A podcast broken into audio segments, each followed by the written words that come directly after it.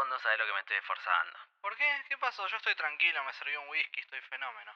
Haber elegido un superclásico y ser tan tibio de poner un empate para mí es un montonazo.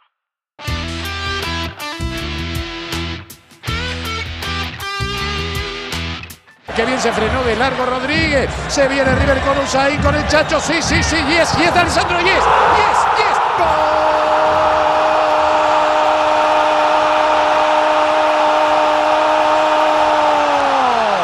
¡Gol!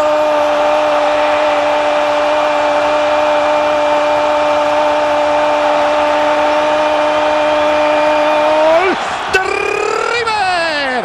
A los 11 Mandrake, se Mandrake. Andrés, Tico, de Alessandro. Boca 0, River 1.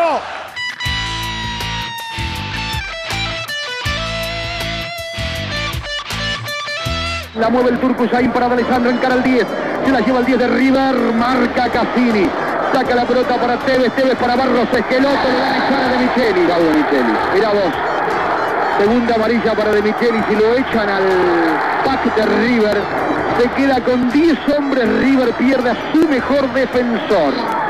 Y me parece que tiene razón el árbitro Valdás y no hay nada para discutirle.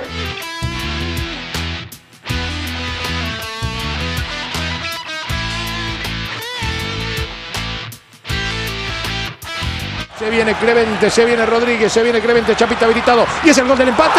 Sí. ¡Gol!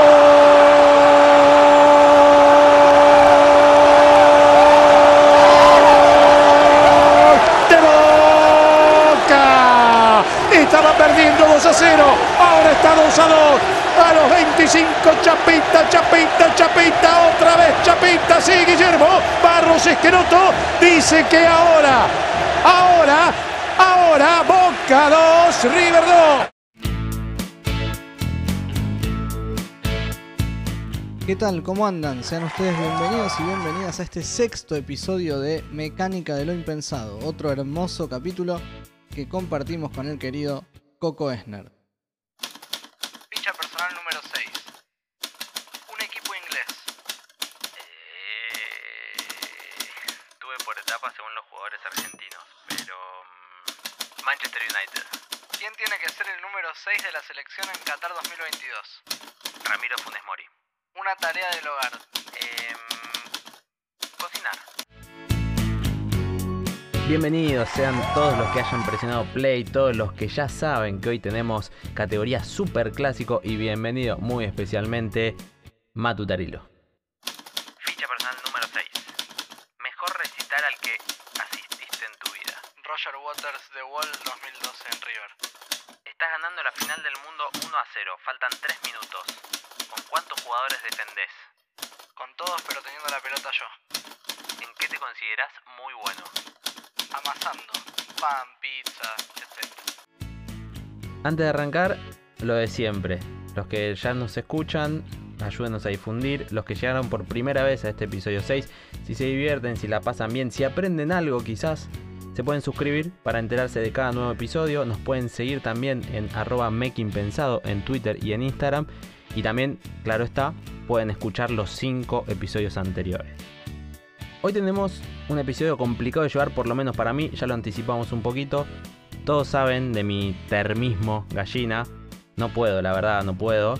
Pero prometo realmente hacer todo lo posible, lo más que pueda, para hoy no dejarlo tan presente, no dejarlo tan evidenciado. La verdad es que no queremos herir susceptibilidades ni de un lado ni del otro. Y por eso de hecho trajimos un empate, que fue un tremendo partido, pero que terminó igualado. Ese Boca, un equipazo, yo lo recuerdo muy bien, ganó la Libertadores 2003 y la formación salía de memoria, ¿no? 4-3-1-2, Abondancieri, Ibarra, Schiavi, Burdizo, Clemente, Bataglia, Cassini, Caña, Delgado, Guillermo y Tevez. No me los nombres así, por favor, no la paso bien. Encima este es el Boca que después le ganó al Milan en la Intercontinental, que ya trajimos a colación en nuestro episodio pasado, junto con el querido Costa Curta. Tal cual, con algunas variantes más, como la inclusión de Yarley o de Matías Donet, que ya estaba en el plantel para este partido aparte. Sí. Yo lo que recuerdo, y para que vean que empiezo siendo totalmente sincero, es que nunca quería que jugara Guillermo Arcelote en Boca, porque sabía que cuando él jugaba contra River, pasaban cosas malas para nosotros. Fue el único jugador de Boca que en algún momento me provocó algo así. Cagazo se llama en mi barrio. Sí, si, si querés decirle así, me la banco, me la banco. Le tenía caso porque siempre nos vacunaba de una u otra manera, no solamente con goles, siempre nos vacunaba. Y este partido no es la excepción. De hecho, este partido es la expresión máxima de eso. Un partido que muchos conocen como el superclásico de Guillermo, directamente. Pero antes de entrar en eso, a riesgo de repetirnos, me imagino que vamos a decir algo de los partidos con dos hinchadas, ¿no? Y sí, sí, sí, sí, ya lo dijimos en el episodio 2, en ese Argentinos Independiente. Es otra cosa, otro folclore. Encima acá, en este partido, en este 2003, todavía se daban muchas entradas al visitante, ¿no? Unas poquitas. Boca le daba las dos bandejas a River y River le daba a Boca un, un amplio espacio también en el Monumental. Pero, a la inversa que en el episodio 2, que hablamos del fútbol para todos, acá la televisación era codificada. El partido de la fecha lo relataba Marcelo Araujo, lo comentaba Enrique Macaya Márquez, y no lo veía nadie que no garpara o, bueno, Tuviera el famoso Tocom. hasta que apareciera fútbol de primera a las 10 de la noche. Sí, ojalá, ojalá a las 10. Porque para mantener el rating lo ponían al final, eh, estos, estos tipos de partidos. Así que lo veías más cerca de las 12 de la noche. Sí, no me lo digas a mí. Esperaba goles de medianoche con el ruso Jaskiliov, a quien le mando un abrazo por Canal 8 de Mar del Plata para ver los goles de Alvarado, además de los de primera. Ese programa justamente arrancaba a las 12 porque era cuando se lo permitían, porque fútbol de primera había terminado. Es verdad que era insólito, pero analizado a lo lejos era romántico, ¿no? Esperar horas, días. Si tu equipo había jugado el sábado, esperabas por ahí, no sé, 36, 48 horas y había jugado el viernes a la noche Claro, para ver los goles. Y pensar tremendo. que hoy tenemos especiales de fútbol de primera en Netflix. Hola, ¿cómo les va? Muy buenas noches. Marcelo, creo que hoy tenemos realmente un programa en donde coinciden algunos aspectos que permanentemente buscamos. Es decir, la calidad de la imagen por un lado y también la posibilidad de dar detalles con el juicio periodístico Claro. como un agregado, un valor agregado muy importante. Seguramente Enrique se está refiriendo a muchas de las jugadas que hoy tuvimos que verlas y analizarlas en más de una oportunidad. ¿Se imaginan ustedes el árbitro que tiene que sancionar en el momento en que esto ocurre?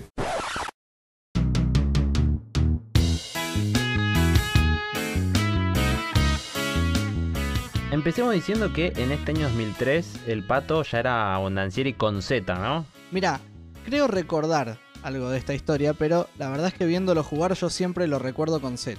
Claro, lo que pasa es que nosotros en general lo tenemos todos en la cabeza como escrito con Z, porque cuando ya la, la rompió lo tenía así, pero en realidad en los comienzos de su carrera era Bondancieri con C y se cambió el apellido. Va, dale, una letra, pato. Hacía falta, de verdad.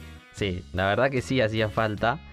Eh, en el año 2002 ya rondaba entre los jugadores la idea de poder emigrar a Europa en un futuro. La famosa diferencia económica, ¿no? Sí, tal cual. En este caso hay un tema, y lo cuenta el propio Pato Bondancieri. Mi abuelo cuando vino de Italia tenía el apellido con Z, pero cuando llegaron los hijos, los anotaron como venían. Tuvo 11 hijos y a varios los anotaron distinto. Tengo tíos con el apellido con Z, otros con C y otros con una B larga en vez de dos. La cosa es que básicamente si no lo tenía como su abuelo, no le daban el pasaporte. O sea que por una C o una Z ocupaba o no cupo de extranjero en Europa, una cosa que no era menor para nada. Exactamente. Pero no es el único caso de cambios de apellidos en el fútbol argentino. Los más conocidos, los que están fundamentados en razones familiares, son los de Walter Samuel, Carlitos Tevez. Pero hay otras perlitas. ¿Te acordás de Diego Torres, que era un, un delantero que jugó en Quilmes y en Arsenal? Sí, por supuesto. Bueno, dejó el fútbol y no sabes a qué se dedicó. No, para, ya empezamos con los kiosquitos. Empezamos con los kiosquitos, pero este es un caso particular porque se hizo músico y no iba a ser Diego Torres No, en ese claro. género tampoco. Había que evitar confusiones. Entonces ahora es Diego Lencina. Y también otro caso es el del futbolista Diego del Horto. Bueno, acá está más claro el motivo. Exactamente. Y ahora se llama Diego Ayala, ya no es más del orto. Está muy bien, está muy bien. Y ya que estamos con los apellidos, ¿Bullock te suena? Sí, como que no. Bueno, viste que se habla mucho de la historia del flaco Schiavi con Sandra Bullock. ¿Mito o realidad? Es muy importante aclararlo. En realidad, era una joda y quedó. O Ah, sea, la historia parece que la empezó Fantino en Mar de Fondo, programón, por cierto. sí. Y el flaco se prendió. Y sí, ¿cómo, cómo no se va a aprender? No lo va a negar. Bueno, justamente, arrancó ahí, nadie lo negaba, se empezó a correr la bola, era una joda del ambiente del fútbol, todo bien, hasta que se lo terminaron preguntando a ella. No. Catalina Dlugi, reconocida periodista de espectáculos, que estaba en TN y demás, se lo consultó en una nota y Sandra dijo que no, que no lo conocía, por supuesto, pero vio la foto y dijo que, cito textual, Seguramente debe ser un muy buen amante. Crack, crack. Igual la preferida para mí es la de la nota que le hizo Laura Escurra al Flaco Esquiava sin saber que era jugador. La verdad que me gustaría conocer la opinión de los padres que están acá esperando, viendo cómo sus chicos entrenan. Acá hay gente, me voy a acercar. Hola, ¿qué tal? Buenas, ¿cómo estás? ¿Vos tenés a tu hijo acá entrenando? Sí, sí, está en la, en la 2005. ¿Y vos, a vos te gusta el fútbol? No me gusta mucho mirarlo. No me gusta mucho mirarlo. Por ahí de vez en cuando hago unos picaditos, sí, pero no, no me gusta mucho mirarlo. Ah, o sea, y, y jugás, de vez en cuando te divierte, con amigos ahí. Y con amigos, voy con amigos, juego los fines de semana, boludeamos, así, nada. Después, después del asado, entra la pelota y se ponen a jugar. Buena asado, una buena cerveza y, y nada. ¿Te gustaría que fuera jugador de fútbol en algún momento? Tal vez de los jugadores de fútbol es, hay mucha, mucha competencia y no, no, no me gusta mucho el ambiente del fútbol. ¿Y a vos te gusta el deporte? Más o menos. No, no, Muy, muy de vez en cuando. ¿Y en esta vida a qué te dedicas? Yo eh, juego al golf. mito también. No, no, por favor. Sí, sí, sí, sí, lo desmintió ella. Todo el mundo le echa la culpa al camarógrafo de no haberme avisado. Y la realidad es que a mí ya me habían avisado. Yo estaba en la cancha de Newells y me dicen, che, ahí está el flaco Esquiavo y hacerle una nota. Él además es papá, su hijo está en la escuelita del club, así que dije, bueno, dale, le voy a hacer una nota como si yo no supiera que es jugador de fútbol. Eso quedó en el crudo y en realidad él siguió mi juego. Bueno, desilusión. Pero pasemos a River mejor. ¿Lo tenés a Cassini? Sí, a Cassini sí lo tengo, pero en River obviamente no. En este partido está en Boca, estuvo en Platense, Estudiantes, Independiente. Ya se va a saber toda la verdad. Dijo lo siguiente. Mucho y tengo la posibilidad de sacarme las ganas de venir. Resigné plata por venir a jugar a River. Contra Boca me fue bien. Con estudiantes le gané las dos veces que jugamos y con Independiente le ganamos bastante. No sé si lo tengo de hijo, pero hay algo especial. Me gusta mucho jugar contra Boca. La cosa es que estuvo a nada realmente de jugar en el millo y se cayó. En, en los últimos segundos se cayó el pase. Bueno, igual eso no significa nada. Pasó con muchos jugadores de los dos equipos, incluso con el protagonista de nuestro episodio de hoy, Guillermo Barros Esqueloto. Marcelo.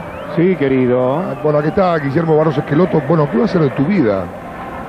No, por ahora soy jugador de gimnasia y hoy voy a tratar de ganar y después eh, a la noche cuando se junten los dirigentes van a resolver. Bueno, dicen que tu pase vale 5 millones de dólares. ¿Está bien? ¿Mucho? ¿Poco?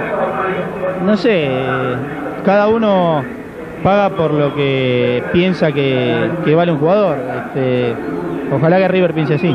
Gracias, Guillermo. Quizá mi vida hubiera sido mucho más feliz entre el 2000 y el 2007 si eso realmente pasaba. Pero bueno. Eh, vos siempre hablas de los arqueros, pero hoy te voy a pedir permiso. Porque en River está el que fue mi preferido hasta la época de Barovero y Armani, claro. El gran Franco Costanzo. Tremendo crack. A mí me encantaba también, así que te cedo la palabra. Sí, me gustaba porque era canchero, siempre estaba adelantado, como esperando que el rival haga algo y diciéndole, ya sé que la vas a querer tirar por arriba, a ver, intentalo, vení. Sí, el tema es que a veces lo acusaban de salir medio como arquero de handball. Costanzo, que en su momento casi no daba notas, se defendió justamente de esto hace poquito en una entrevista que le hizo Diego Borinsky en su genial sección de 100 preguntas que llevó del gráfico a la nación. Preferí sacar una pelota de un modo medio extraño, tener un recurso extra a la normalidad. Porque si la pelota roza en uno y se desvía, necesitas ese recurso inesperado. Burgos con el codo, por ejemplo. Lo que todo el mundo espera que hagas, lo entrenás todos los días.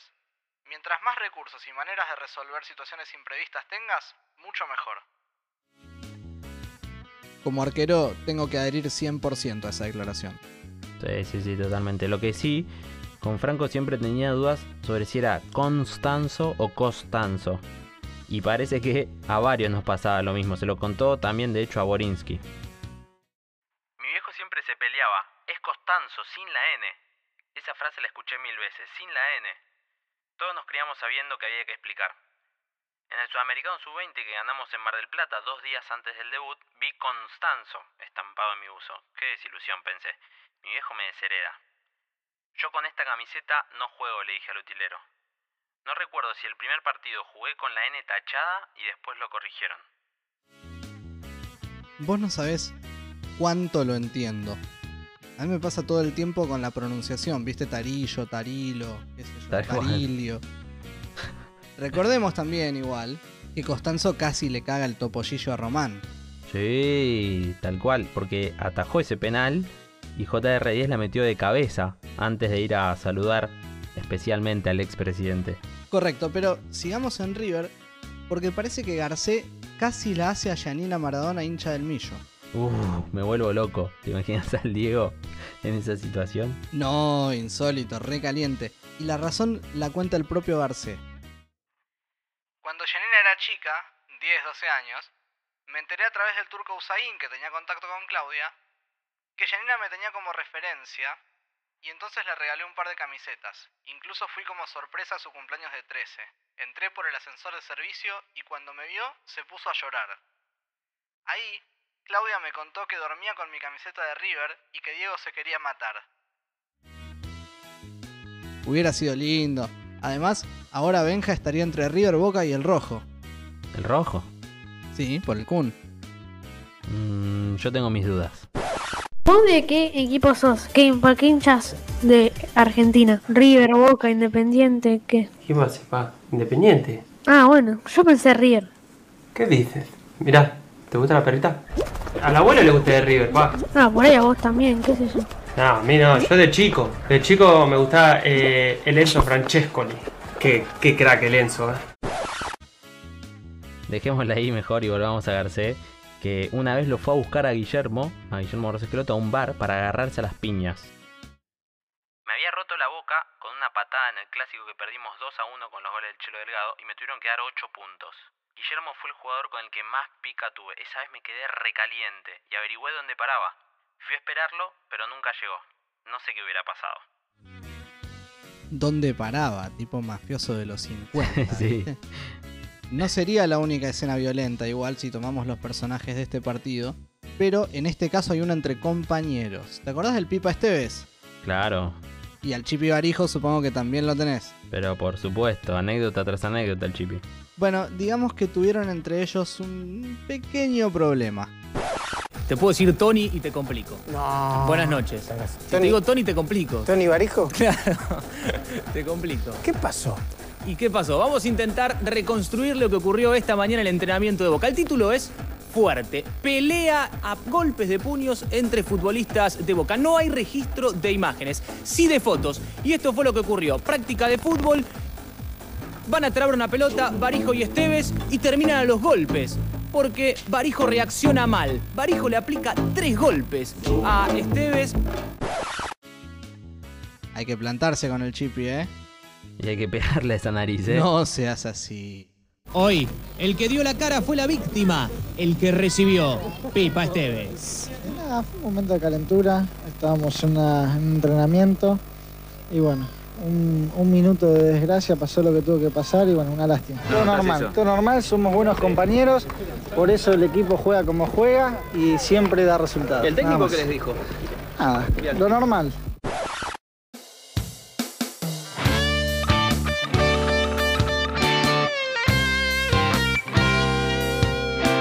Dejemos las peleas y vamos a lo nuestro. Domingo 1 de junio del 2003 en la Bombonera, ambos públicos presentes, lo que se dice un superclásico como debe ser. Fecha 14 de ese torneo clausura, el Vélez de Carlos Isquia, Boca y River eran los protagonistas en estas últimas fechas. Y a todo esto acababan de terminar los cuartos de final de la Libertadores, River se había comido 4 frente al América de Cali y Boca había pasado al Cobreloa, al equipo del desierto de Atacama. Camiseta naranja. Claro. De hecho, si River hubiera pasado a los colombianos, hubiéramos tenido semi superclásica, lo que ocurrió justamente al año siguiente, en 2004, y también en el 2019 con el Boca de Alfaro y el River de Gallardo. Sí, parecía un escenario ideal para, para Boca, aunque todavía eran épocas de éxitos internacionales para el Geneise, éxitos locales para el Millonario y muchos empates se daban en los cruces directos.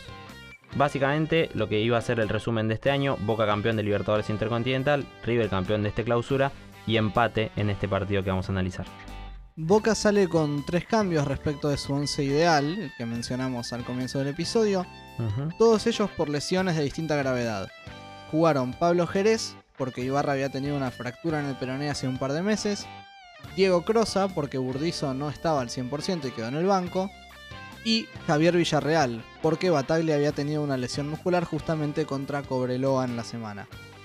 Entonces el 4-3-1-2 fue con el inamovible Abondancieri al arco que había esperado durante unos años su chance atrás de Oscar Córdoba, pero que ya era titular indiscutido. Una defensa miti-miti con Jerez, Schiavi, Crosa y Clemente Rodríguez. En el medio Villarreal, Cassini Caña. Delgado como enganche y Guillermo y Tevez arriba. River va con Costanzo, García Meli de Michelis Lecky, Coudet, Usain Lucho González, D'Alessandro, Cabenagui y el Vichy Fuertes 4-3-1-2 con doble 9, equipo completo. De gala. De gala. Había igual algunas dudas con quién era el arquero, porque estaba el Tati Buljubasic, que lo había traído especialmente Pellegrini y que de hecho había sacado de consideración a Ángel David Comiso. Pero Buljubasic venía de algunas malas actuaciones eh, en los meses anteriores, había tenido un bajón anímico, había tenido un problema personal, entonces le había cedido voluntariamente su lugar a Franco Costanzo en un partido frente a Unión. Después volvió Buljubasic contra Banfield y en los partidos de Libertadores, los nombrados frente al América de Cali, no tuvo buenas actuaciones, la verdad. Entonces para el partido este con Boca, el ingeniero Manuel Pellegrini volvió a apostar por Franco Costanzo. Franco que además atajó con cadenita. Yo la verdad no sé si se puede o no, pero por las dudas siempre las evité. y al igual que en el episodio pasado, tenemos solo 5 suplentes por equipo, y eso que estamos en el año 2003, no 88. Sí, sí, sí, nos delata la edad, pero bueno. Antes de los 2 minutos, ya aparece en escena la primera boba de Alessandro, el capitán de River, capitán muy joven, jugador exquisito y de un partido tremendo lo amo para siempre. Es una de mis debilidades. Y dijimos que River era 4-3-1-2, pero la verdad es que River era recontra 4-3-1-2. Usain de gran comienzo jugó mucho de primera, triangulando con el Chacho Cudet hacia la derecha y con D'Alessandro como enganche, o con Lucho González hacia su izquierda y D'Alessandro como enganche. El 10 era el que no podía faltar, el que tocaba cada pelota, y otro que estaba endemoniado era un jovencísimo Fernando Cabenagui, que se despegaba del área, se juntaba con Andrés y hacían bellezas. Sí, Cabenagui más como segunda punta del Vichy Fuertes, ¿no? Y por el lado de Boca, debo confesar que yo lo recordaba más como un 4-3-3 con Delgado sobre la izquierda, pero en el partido lo vimos claramente parado de enganche detrás de los puntas. El 4-3-1-2 era el esquema de moda en el fútbol argentino de aquel momento y ambos equipos finalmente lo practicaban. Sí, igual no quiero ser malo, pero pasar de Román de enganche al Chelo hay una gran diferencia. Igual mal no le fue eh, al Chelo, no puedo decir nada, no me malinterpreten, pero me da cosita el decirle enganche al Chelo Delgado. Además del otro lado tenés a Alessandro, que es el típico manual del 10 tradicional. El Chelo era otra cosa, para mí hay que ponerle otro nombre. Sí, no. Se paró de enganche, pero era otro estilo, más de llevarse la pelota a la banda para generar profundidad. De hecho, me das un pie muy bueno porque yo creo justamente que la gran diferencia entre los equipos estaba en las características de los jugadores, más allá de que los dos eran 4-3-1-2.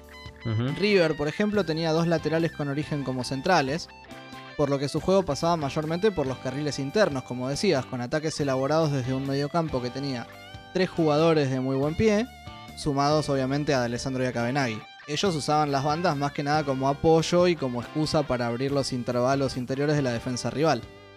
Y Boca, en cambio, tenía dos laterales que iban muy bien al ataque, en este caso Jerez y, Clemente, pero bueno, obviamente no vamos a descubrir nosotros lo que fue el negro Ibarra. Un win picante como Guillermo, e interiores más bien de marca, esta vez Villarreal, que bueno, podía ser Bataglia, y Caña.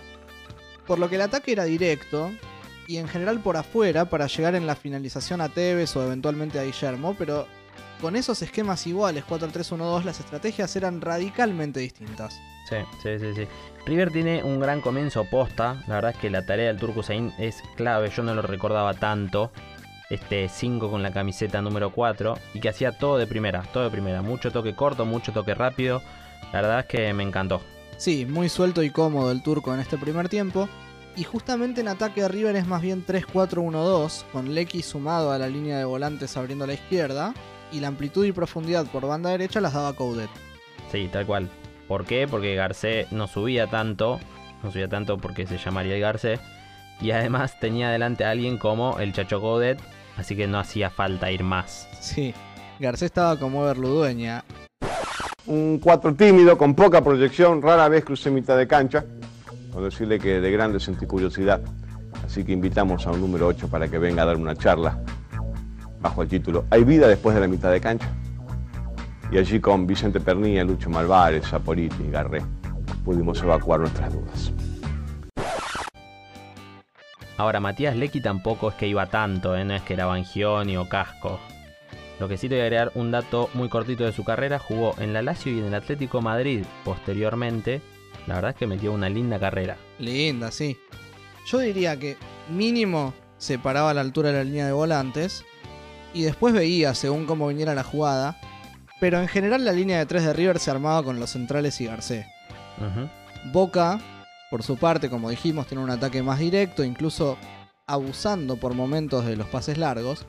Y usaba también un 3-4-1-2 para atacar, pero los laterales alternaban más. A veces iba Jerez a la línea de volantes, se abría Caña, y a veces iba Clemente a la línea de volantes, se abría Villarreal por el otro costado. El otro se quedaba formando la línea de tres con los centrales esta idea de meter al 5 en la cueva a lo Barcelona para que pasen los dos laterales a la vez todavía no estaba tan instalada, ¿no? Y otra diferencia que se veía era la altura a la que jugaba la defensa con el equipo en ataque. La de arriba estaba adelantada en mitad de cancha y la de Boca unos 20-25 metros más atrás. Sí, ocurre que la de River era necesaria para los apoyos que se dan en la construcción del juego elaborado, la de Boca no. Con ese juego directo lo importante era que estuvieran atentos en las vigilancias a los delanteros de River, pero nada más. Tal cual. Y a los 11 minutos llega el 1 a 0. ¿Y cómo llega? Como le veníamos diciendo, con estas triangulaciones del turco y sus amigos, aparece por derecha Luigi Fuertes, que no había estado tan participativo hasta este momento, se la da a Usain entrando al área grande, de primera, como dijimos, se la cede al Chacho Coudet, el Chacho a que entra por el medio del área y define de primera pie abierto al ángulo. Tres pases en el área, tienen que ser gol. Y a todo esto Boca tenía 5 o 6 muñecos ahí adentro, ¿eh? pero la velocidad y la precisión de los pases nos complicaba realmente. Déjame detenerme un minuto en esa jugada, porque en ese gol River hace tácticamente todo bien. Fuerte sale del área para encontrar espacios por afuera, porque justamente la defensa de Boca se había cerrado entendiendo qué era lo que intentaba River para atacar. Y al abrirse, el biche hace dos cosas a la vez por un lado, da ese pase atrás muy bueno a Usain que mencionaste. Y por el otro le permite a Coudet atacar el intervalo entre el 6 y el 3 que el mismo Fuertes había logrado abrir con ese movimiento. Usain lo lee perfecto, toca de primera y Coudet también de una la mete al medio para que Alessandro la clave en el ángulo. Es para poner en un cuadrito excepcional la toma de decisiones de los jugadores de River en este gol. Y los relatores, que a todo esto los vimos en inglés, dicen que es el mejor River que han visto en mucho tiempo. Jugaba a otro ritmo, otra cosa. Boca miraba, miraba cómo River circulaba la pelota con velocidad, con efectividad, cómo Alessandro tiraba magia, cómo Cabenay pivoteaba y Boca miraba. En inglés, pero se notaba que eran de barracas los muchachos. sí, sí, sí. Y cuando Boca intentaba ir, River cortaba con full en mitad de cancha y Boca no aprovechaba la pelota parada. Así River recuperaba para intentar atacar de nuevo. Y era también un partido muy trabado en las bandas, se juega fuerte y a mí me llamó la atención algo que no se ve muy habitualmente, que es la cantidad de laterales, increíble. Obviamente motivados por el juego por afuera de Boca, pero llevaron a que haya poco tiempo neto de juego, me parece. Sí, y a mí me llamó la atención las barridas. Más allá de, de las infracciones, se buscaba recuperar mucho a través de las barridas. Para que tengan una idea en la cabeza, la primera llegada de Boca se da a los 26 minutos con un quilombo en el área, una mala salida de Franco Costanzo y una salvada en la línea de Martín de Michelis que evita lo que sería el empate. Y esa jugada viene justamente de una murra del propio de Michelis al Chelo Delgado en mitad de cancha con la que el central de River se gana la amarilla que después sería muy importante. Tal cual, y es una amarilla de regalo. Podría haber sido más porque fue tremenda patada la que dio, pero iban 25 minutos. Era el último superclásico de Martín de Michelis porque ya estaba vendido por 5 millones de dólares al Bayern Múnich y le dieron una vida más.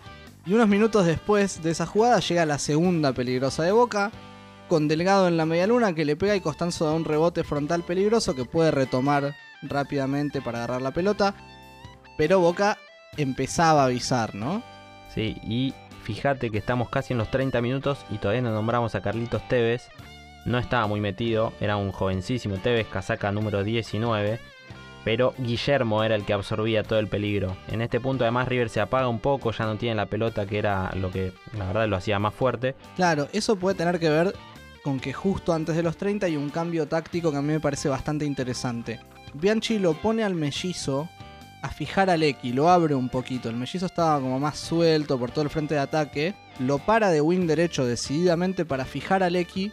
Y eso obliga a River a innovar un poco en su ataque. Un poco más de apoyo de García atrás de Coudet, más participación de Lucho González en la izquierda, pero obviamente River perdió amplitud.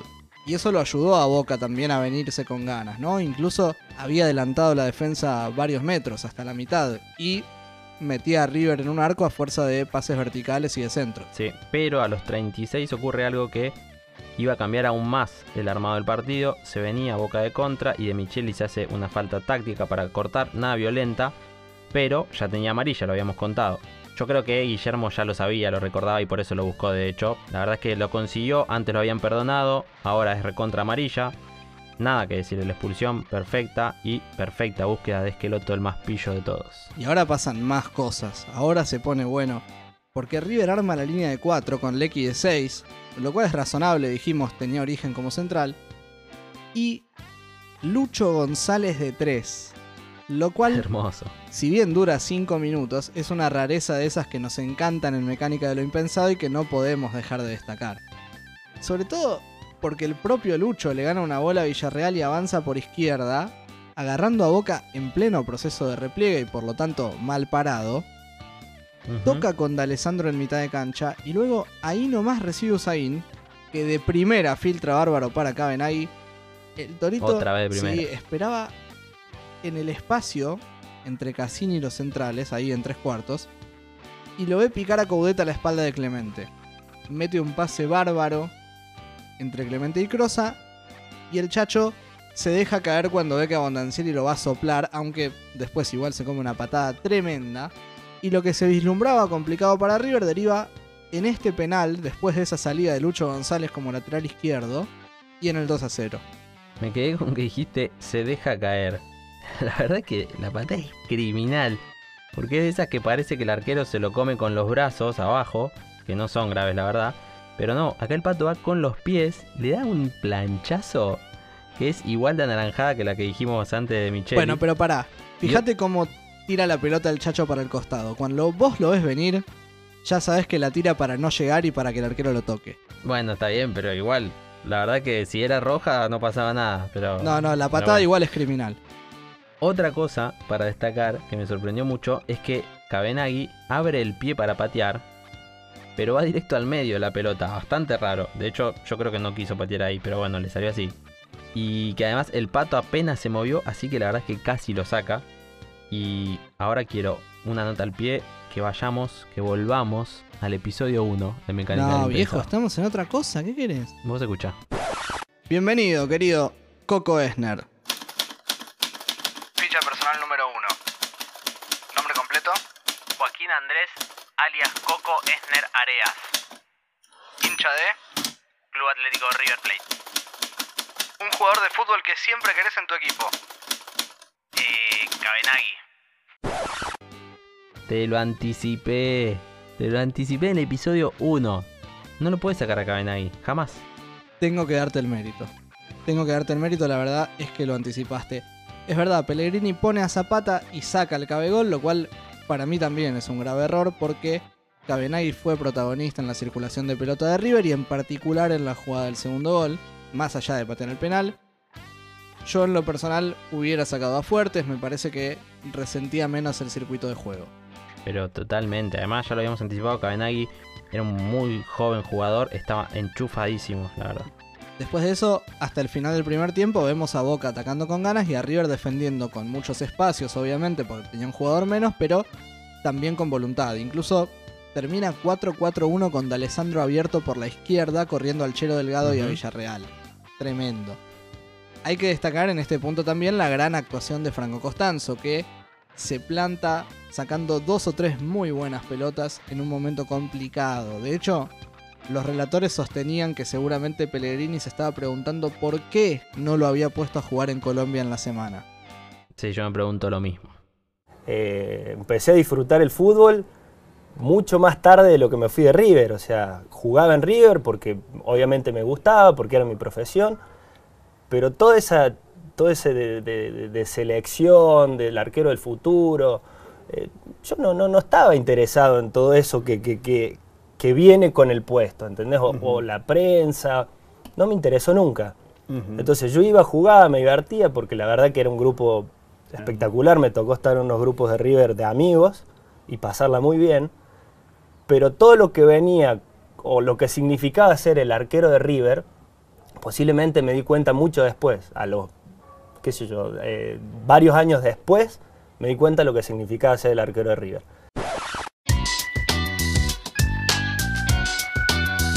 Boca sale con dos cambios de entrada.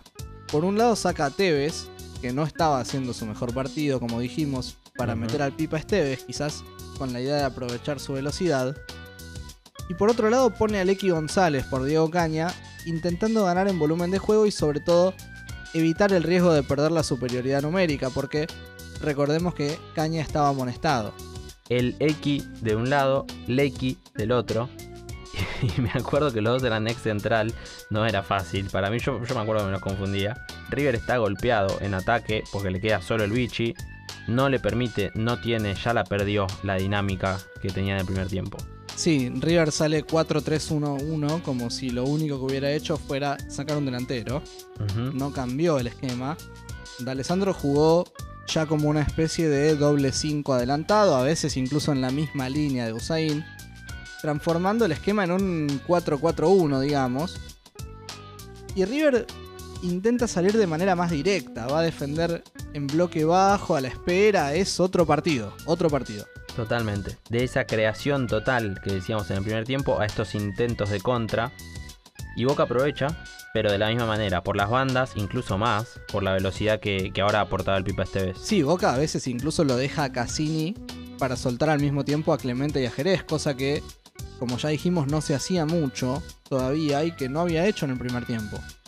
Lo hace también porque el X González juega más cerrado que Caña, entonces cuando pasa Jerez, si Clemente se queda, el equipo pierde amplitud, ¿no? Y Guillermo no solo es el protagonista futbolístico de Boca, sino que siempre tiene sus mañas, busca dos penales que no se los dan, pero si ya había tenido un gran primer tiempo, este comienzo, la verdad es que augura muchas cosas buenas para él. En un momento aislado, River gana un córner y Coudet ayuda a Alessandro a que la pise cerca del lugar del tiro de esquina para ganar tiempo. Eran 11 minutos del segundo tiempo y se escucha clarito a un plateísta. ¿Qué sobrás, pendejo de mierda?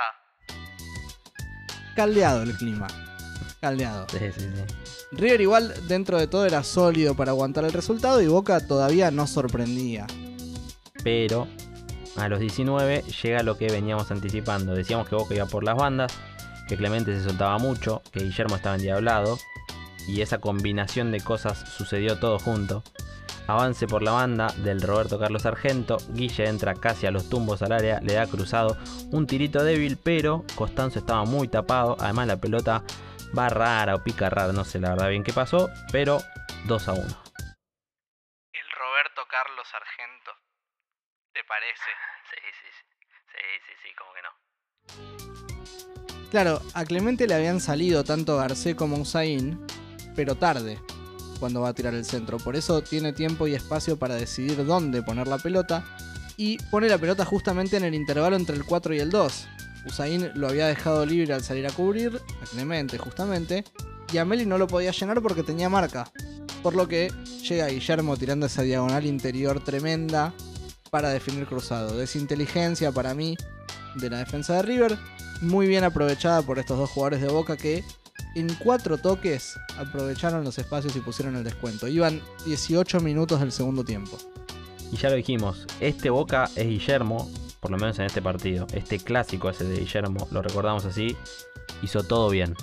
Claro, García Usain y Ameli no le encontraban la vuelta a la manera de marcar la espalda de Coudet, que es el lugar que identificó Bianchi como débil, para mí sabiamente, por la vocación ofensiva que tenía el Chacho. Ahí lo puso a jugar al mellizo que hizo un desastre con la cancha de frente, al revés que en el primer tiempo. Creo yo, mucho mérito del DT. River, en tanto, quería ganar un poco de velocidad para la contra, así que lo puso Darío Usain y lo sacó al Vichy Fuertes.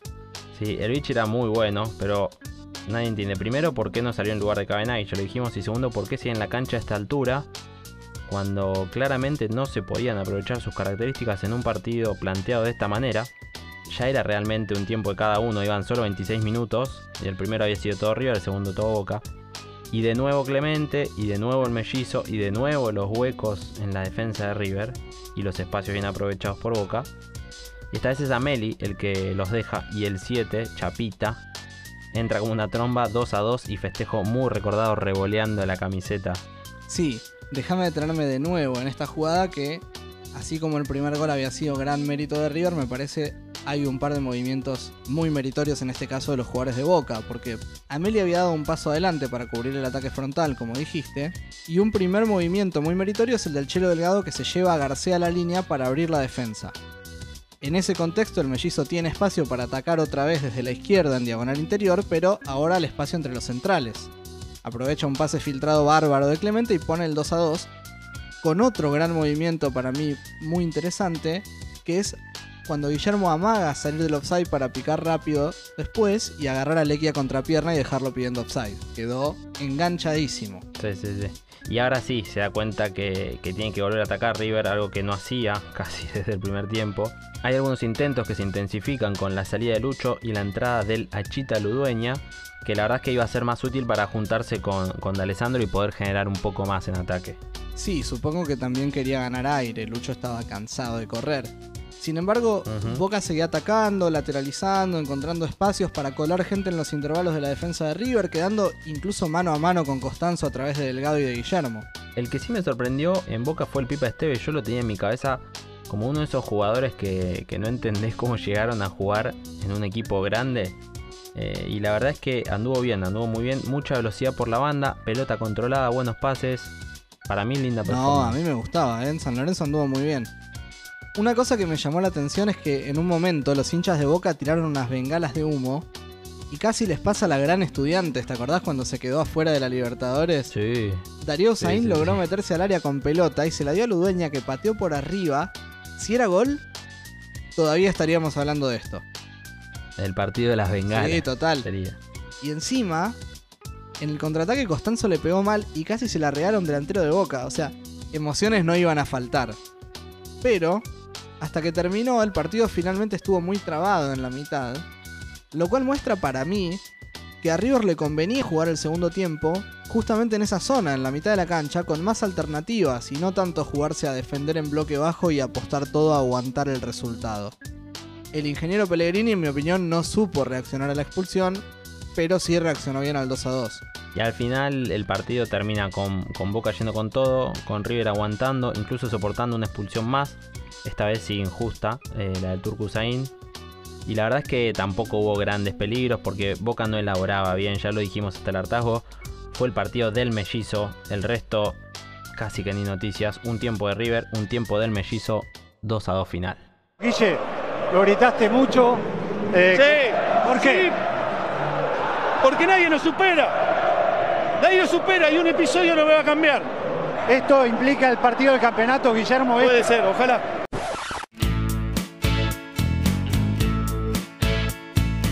Nombramos al pasar al Tati Buljubasic, que era el arquero suplente de ese River, y después de ese campeonato se retiró por primera vez. Tenía 32 años y sentí que ya bastaba, me agotó River. giraba alrededor del club. Lo mediático me superó y fue generando un desgaste. Me hice representante, pero me fue mal, no hice ningún negocio bueno. Pero un día me encontré con Pellegrini y me dijo que un amigo suyo, el DT Fernando Carballo, andaba buscando un arquero para Unión Española. Chile me llamaba otra vez y esta vez fui. No era mucha la plata, los clubes estaban casi todos quebrados y dije voy por un año y después veo. Pero llegué a Chile y cambió mi vida. Parece que Pellegrini lo apadrinó más de una vez. Se fue a Chile, efectivamente, y realmente le cambió la vida, ídolo absoluto. Ahí consiguió el récord de 1352 minutos sin recibir goles en la Universidad Católica, el récord más importante del fútbol de ese país y quinto a nivel mundial en una lista que, hay que confesarlo, la miramos para este episodio. Está llena de arqueros desconocidos absolutamente, de lugares Totalmente. inhóspitos, en la que el único ilustre es Edwin van der Sar, Pinocho, está séptimo con 1311 minutos en Manchester United. ¿Tenés medidos cuántos minutos quedaste invicto vos? Y no sé, 40, 50. Segundos. Bueno, ahora es eh, director deportivo en este mismo club, en la Universidad Católica, e incluso sacó del retiro a otro arquero, ¿A quién?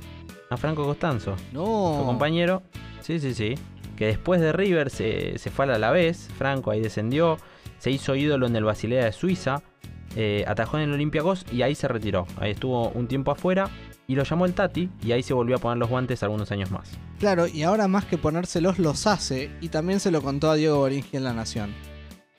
Empecé averiguando por internet y mandando mails a Pakistán, donde están las fábricas. Mi intención era hacer un guante profesional, pero al alcance de todos, como en su momento el Volkswagen fue el auto del pueblo. Los guantes cuestan 120 o 130 dólares en promedio, no son precios accesibles para chicos de ligas amateur o juveniles, y tampoco duran mucho. Mi intención era hacer un guante a mitad de precio. Así nació Volk, que viene de Folk, que en alemán es pueblo. Muy bien, muy bien. Pasemos al Chacho, que no hablamos mucho de él. Para mí es un personaje hermoso, loquísimo. Usaba las medias bajas como los cracks de antes. Y hacía locuras como por ejemplo las rabonas voladoras. Coudet. Tuzia. Coudet. Uy, la que hizo Chacho. Tucho la metió. Está clarito Coudet. Se lo dijimos entrada ni el público. Eh. Quiero ver toda la noche esa. Porque fue pase. Cuando Coudet está así, no sé si hay muchos volantes en el fútbol argentino, los que juegan acá y los que están afuera, ¿no? Que, que sean más que Coudet. Cuando Coudet está inspirado, está bien, está veloz, está rápido, está descansado, qué barro. Qué bárbaro. Qué. Papá, esta tiene que ser la imagen de la Libertadores. Perdóneme. Y tampoco podemos olvidar la del matafuegos. Tomó la concentración de River, se armó un problema eh, acuático. Se empezaron a tirar agua, qué sé yo, pero yo estaba tirado en mi cama, no pasó nada y no, no, no, no ingresaba en el, en, el, en el evento yo, porque estaba tranquilo ahí. Y bueno, hasta que me mojaron, me tiraron agua. Y arranqué, salí corriendo y se me metió, el bichi se me metió adentro, él estaba con Coco Ameli, se metieron adentro de la pieza. Y patada voladora toda la puerta, pero no podías adentrar, casi el matafuego. Pero era un matafuego como de un metro. Y hasta que abrieron un poquitito la puerta, pensando que abriendo no la iba a empujar, y le mandé el piquito de matafuego. Pero yo ah, nunca había tirado un matafuego. Nunca creí que se armaba lo que se armó. Entonces tiré para arriba para no darle los ojos, pero pe- con la fuerza que salía pegó arriba y bajó. Y bueno, quedó la concentración, quedó celeste, no sé cómo quedó. Pero bueno, el final más cómico fue el llamado a, a Pepe Cebeso que vení que el bicho está ciego. Y Pepe dijo, no, dice, estoy durmiendo. Aparte, si no puede ver ni el arco, imagínate que se quede ciego el hijo. de- Qué lindo muchacho. A todo esto, en Argentina no sé a quién va a dirigir, porque ya dijo que no conduciría ni a Boca, ni a Independiente, ni a Newells, ni a Huracán, Bueno. ni a Argentina Bueno. Juniors. Porque recordemos que salió de Platense, por si te habías olvidado de No. eso. Tremendo. Pero bueno, ya que el Chacho lo nombró al bichi en su anécdota, sigamos por ahí. Estando en Colón, hizo una publicidad de preservativos Camaleón. Me preguntaron si me animaba y dije que sí. Salía en la tele durante los partidos los viernes y sábados diciendo, animate a jugar. El preservativo venía con un vibrador, te imaginas las cargadas, ¿no? Los reales me decían forro de mierda y esas cosas. Mejor pasemos a Boca. Lo nombramos mucho a Guillermo, pero no dijimos nada de sus grandes frases históricas. Sí. Robert Lima, por ejemplo, de Chacarita, le dio una murra al 7 y sucedió esto entre él y Baldassi. Lo tenés que amonestar. Recién arranca el partido, Guille, no empecé. Pero lo tenés que amonestar igual, mira la cara que tiene. Lo tenés que amonestar por feo. También están las recordadísimas Ese señor que no conozco me está insultando.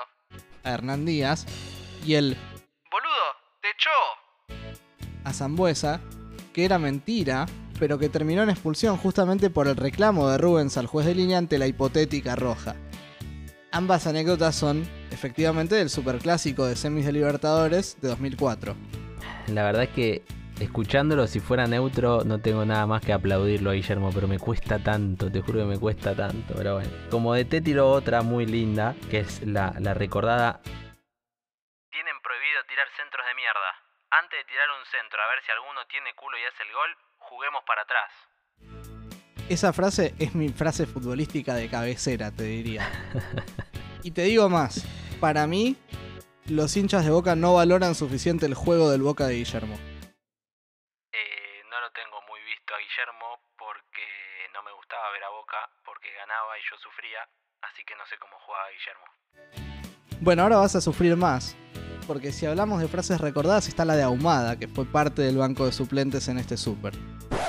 A mí me dio bronca un muchacho que el otro día decía de Boca, que Boca tiene actitud copera, que esto, aquello, y, y es verdad, también tiene jugadores más de experiencia que nosotros. este Pero yo el otro día noté algo en la cancha, que cuando San Lorenzo nos hizo el 2 a 1, el estadio se enmudeció. Se enmudeció. Y yo he jugado en la cancha de Boca, ganando 2 a 0, y la gente de Boca se nos caía encima. Entonces yo a veces pienso que la, gente se equivoca. Eh, eh, creo que es el momento en que más necesitamos de ellos. Y por ahí cuando se sintió ese silencio atropo, fue un silencio muy grande, también se sintió después en la cancha por ahí, eh, eh, también, ¿no? Yo no puedo creer que, permita esto en este podcast, en, en este espacio que tengo. Pero bueno, pasemos a algo más divertido y es el gusto por la playa de Darío Usain. Ahora vive en Miami trabajando en una academia de fútbol, pero jugó también en el Puerto Rico Islanders y en el BB Sports de las Islas Maldivas. Comodísimo. Sí. Esto que viene no es tan divertido, pero a su hermano Claudio, que ahora es periodista, no sé si le gusta o no la playa. De lo que sí estoy seguro es de que los terremotos no le caben ni un poco. No sé a quién le caben los terremotos igual. En el 2010, por ejemplo, hubo un sismo en Chile mientras él jugaba en Audax italiano. Lo viví muy mal. Fue lo que me hizo dejar el fútbol. Me es difícil hablarlo porque no conozco la guerra ni situaciones extremas que tengan que ver con algo fuerte, pero vi cosas parecidas en Chile. Vi cosas que no se me van a borrar. Fue una experiencia horrible. Tremendo.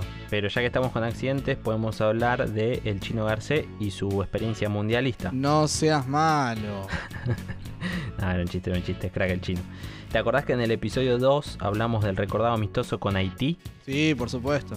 Bueno, ahí empezó todo, ahí empezó la historia de Garcé y el Mundial. Lo llamaron para que fuera ese partido. Diego había llamado a mil jugadores. Yo creía que ni me conocía, sentía que tenía cero chance de ir al mundial. Era una selección local para cumplir. Decirles que estoy lesionado, le pedí a mi representante, y mi hermano me aconsejó, no seas boludo, anda así papá y mamá te pueden ver con la camiseta de la selección. Además, va a tener más repercusión si decís que no que si vas. Anda, dale un abrazo a Diego, decirle que lo requerés, disfrútalo. Fui con ese plan. Estaban Ortega y Palermo, el resto no entendíamos nada.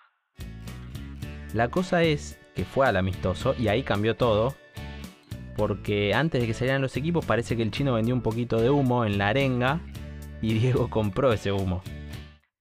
Al mundial yo iba a ir igual. Con 10 amigos veníamos poniendo 100 dólares por mes. Ya teníamos el pasaje, hostel, auto. La idea era ir a vivir el mundial en la calle, en los fanfest, la típica argentiñada. Pero me llamó Mancuso y me dijo, Chino, estamos viendo la lista, pero tenemos miedo de que te caes cuando suene el himno. La verdad es que fue de visita. Recordemos la famosa bandera, la mejor bandera de la historia del fútbol argentino. Garcé trae alfajores. Pero quién no querría ir de visita como él, ¿no? No, tal cual. Es más, ¿sabés que Mancuso lo jodía mucho a Garcé con este tema pre-bandera? Y Garcé pensó cuando salió a la cancha que la bandera de Garcé trae alfajores se la había colgado Mancuso. Eh, Espectacular. sí, sí, sí, le hacía chiste siempre. Hasta que nada, hablaron y Mancuso dijo, no, yo no fui, fue, fue alguien del público. Se ve que era una idea extendida. Yo Sí, sigo sí, con sí. una policial, porque nos gustan las historias Me gustan, policiales me gustan Mecánica de lo. Impensado. Esta vez del Pipa Esteves, que fue detenido después de un operativo policial en un taller mecánico de su propiedad, acusado en una causa por autos mellizos. Uh, Al toque lo liberaron igual. Y a todo esto, ahora tiene 42 años y parece que quiere volver al fútbol en Chile. Estoy en mi peso, sigo en la forma física de siempre, me cuido un montón. Estuve jugando un torneo de veteranos y me siento vigente. bueno, bueno. Quizás se siente vigente por los rivales, ¿no? Del torneo de veteranos. Claro, sí, sí, sí. Yo voy a seguir con Lucho González, otro jugador que era de mis debilidades. El segundo argentino con más títulos en la historia del fútbol después de Lionel Messi. Que es también muy recordado por todos los tatuajes que tiene. Y hace un tiempito se hizo uno de los más raros. Y yo creo que a vos personalmente te va a encantar. A ver, contame. Se clavó una caricatura de Marcelo Bielsa en el isquiotibial. Pero claro, señor, por supuesto. Tomé la decisión después de que en el Leeds le indicara a su equipo devolver el gol para que se dejaran empatar. Fue una demostración de todo lo que él pregona más allá del fútbol y respetó los valores, las reglas del fútbol. Por suerte quedó bastante bien. No soy un hombre de tatuajes, vos lo sabés, pero me parece una gran, gran elección. Otro que tiene una historia con Bielsa es Abondancieri. Bielsa que, como sabemos, era el DT de la selección argentina cuando se perdió por penales la final de la Copa América de Perú 2004 con Brasil. Sí, sí, sí. en la que justamente Abondancieri era el arquero. Ahí no pasó nada más que el empate de Brasil en el último minuto, que nos dolió bastante, pero dejemos que siga la historia del pato. Después del Mundial 2006, cuando yo ya había llegado a Getafe, llegó una carta al entrenamiento que trajo una persona del correo. Estaba atajando, se me acercó un cartero y me dijo que tenía que dejarme una carta. Cuando terminé el entrenamiento la abrí. Era de Marcelo Bielsa. Me felicitaba por haber llegado a Europa y por el Mundial, y me decía que después de tanto tiempo no podía entender por qué yo había puesto tanta gente en la barrera en aquella jugada de 2004. Me explicaba que faltaba gente en el área para cabecear el centro. Es fantástico, es fantástico. Igual, eh, no sé por qué lo felicitó por el mundial. No, tranquilos, tranquilos. No me, ha- no me hagas hablar. Tranquilos. Cerremos acá, mejor que la llevé bastante bien. Esto del superclásico. Evité las chicanas. La verdad me porté bien. Sí, tengo que felicitarte. Yo realmente pensé que ibas a derrapar más. Sí, sí, sí, sí, yo también pensé lo mismo. Es más, ni siquiera dije nada de Guillermo y de Madrid.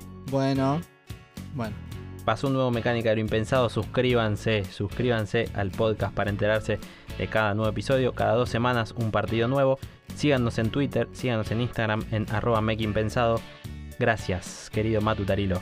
Siempre un placer, amigo Coco Esner. ¿Cerrás? Agarro la viola. El destino ya parecía asignado, firmado, arreglado de antemano. Porque en general es así. El destino y lo que se inculca en la familia muchas veces están relacionados. Salvo cuando se quiere salir, cuando se quiere romper con esas cosas que parece ya están decididas. Y el amor es uno de esos sentimientos que rompen cosas establecidas. Pero no solo el amor a tu novia, a tu familia o al perro. En este caso el amor a la camiseta fue lo que quebró el destino y lo que me marcó a fuego. A fuego rojo y blanco. Cuando ya tenés casi tres años es un momento razonable para inculcar la pasión por el fútbol. Más que por el fútbol como deporte, la pasión por los colores en realidad. Y acá muchas opciones no había. En mi familia ya les conté, a mi vieja la verdad que no le interesaba esa pelota que rodaba, pero mi viejo, mi abuelo y mis hermanos ya eran fanáticos de dos colores. Eran fanáticos del azul y amarillo. Así que por decantación estaba claro lo que el destino me tenía preparado. En esta ocasión, el encargado de dar el primer paso iba a ser mi abuelo, mi abuelo Miguel. Obviamente él no tenía dudas de que su nieto menor iba a ser un bostero de ley y quería ser él quien le dejara la muestra inicial de este amor. Le iba a comprar su primera camiseta. Creía que le cambiaría la vida y sí, la verdad es que sí, que lo haría. Pero no como creía, porque a veces es así. A veces el destino queda a un costado. Llegó el cuarto día del mes de mayo, mi cumpleaños. Todos estaban celebrando. Entonces Miguel, el abuelo Miguel, se acercó con una bolsita y me dijo, tomá, esto es para vos. Te la quería dar hace un tiempo ya. Como cualquier chico de tres años, abrí como pude el paquete con gran expectativa. Saqué un pedazo de tela azul y amarilla. Parmalat, decía. Y me quedé duro. Ya sin el abuelo presente me acerqué a mi vieja, la protectora, la que me salvaría de cualquier momento malo y entre balbuceos le dije, yo no quiero esa, el abuelo me regaló la de Boca y yo quiero la de River. Nunca lo había hecho público, pero lo sentía. Sabía que había colores más lindos que el azul y el amarillo. Yo quería el blanco y el rojo. Y cuando esos dos colores juntos te cruzan el alma ya no hay con qué darle, ya no hay vuelta atrás. Mi vieja, respetuosa con todo siempre, me dijo que, que no podía, que no podía no aceptarla, que el abuelo se había esforzado mucho y que aunque no me gustara me la tenía que quedar y eventualmente usar. Parecía que hasta ella, que era de River, aunque el fútbol no le interesara, quería que el destino siguiera como estaba planeado, pero yo no. Yo quería romper con eso. Si esta vez nadie me protegía, me la iba a tener que bancar solito. Entonces me acerqué al abuelo con la bolsita en la mano y le dije, abuelo, yo no quiero esta camiseta, quiero la de River. Porque yo soy de River. Así sonó, tal cual como lo escuchan. Casi que sonó en mayúsculas y esas mayúsculas sonaron y retumbaron en todo mi cuerpito diminuto y el corazón empezó a bombearme más sangre que nunca. Imaginen cómo estaba el resto. Mi viejo y mi abuelo quedaron paralizados. Esas cuatro palabras los habían dejado mudos. No entendían lo que había pasado. Quizás yo tampoco lo comprendía, sino que lo haría años después. Lo que pasa es que casi al instante, el abuelo Miguel entendió otra cosa. Entendió que como dijimos antes, el amor rompe con todos los mandatos establecidos, porque es así. ¿Qué mierda es el destino? El destino es la nada misma cuando le enfrentás a algo tan fuerte como el amor. El amor a los colores, a la familia o a quien vos quieras. Al abuelo no le quedó otra opción que cambiar la pequeña camiseta. Ahora ya no decía Parmalat, ahora decía Sancho.